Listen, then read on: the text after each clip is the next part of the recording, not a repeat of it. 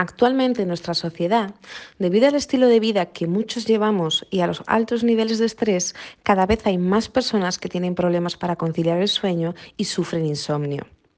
Muchas de estas personas acaban tomando medicamentos para conciliar el sueño, ya que necesitan dormir para poder rendir y mantener su estilo de vida.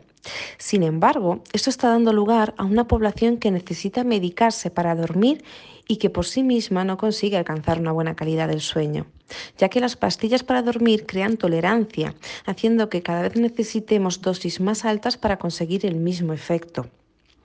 Los motivos de por qué alguien no está consiguiendo dormir bien por la noche es algo que un profesional tiene que evaluar y analizar, ya que cada persona puede tener un motivo distinto y por tanto una causa distinta de su insomnio. Sin embargo, poder ayudar a las personas que tienen insomnio a entender y aprender sobre el sueño es algo que puede traer grandes beneficios tanto para estas personas como para cualquier persona que quiera entender y aprender un poco más sobre nuestros hábitos de sueño. Lo primero que tenemos que saber es que el dormir no es una actividad uniforme. Durante el sueño aparecen diferentes fases con diferentes grados de profundidad y por tanto de descanso.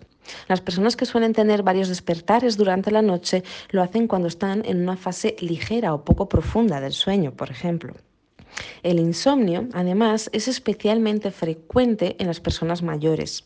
A medida que pasan los años, nuestra calidad de sueño va empeorando. Muchas personas que antes dormían fácilmente empiezan a notar dificultades para quedarse dormidas o notan que duermen menos horas durante la noche. Esto también tiene que ver con el hecho de que cada persona tiene su propia necesidad de sueño y esa necesidad va cambiando a lo largo de los años. Aunque lo habitual sean 7, 8 horas diarias, hay personas que necesitan dormir más y otras menos y no por ello padecen ninguna alteración del sueño. Por eso, más que intentar copiar lo que dicen las revistas o los consejos generales, es necesario que nos paremos a analizar con cuántas horas de sueño nos encontramos descansados. El hecho de padecer insomnio no tiene consecuencias irreversibles para la salud. Esto es importante que todos lo sepamos.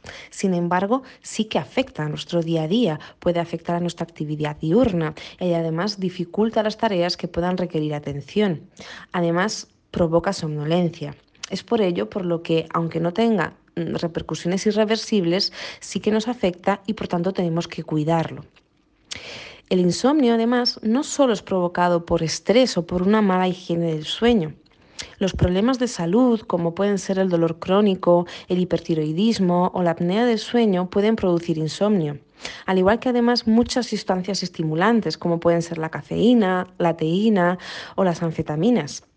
Incluso la retirada de otras sustancias que no tienen que ver con el sueño también pueden provocar problemas para dormir, como una reacción de abstinencia.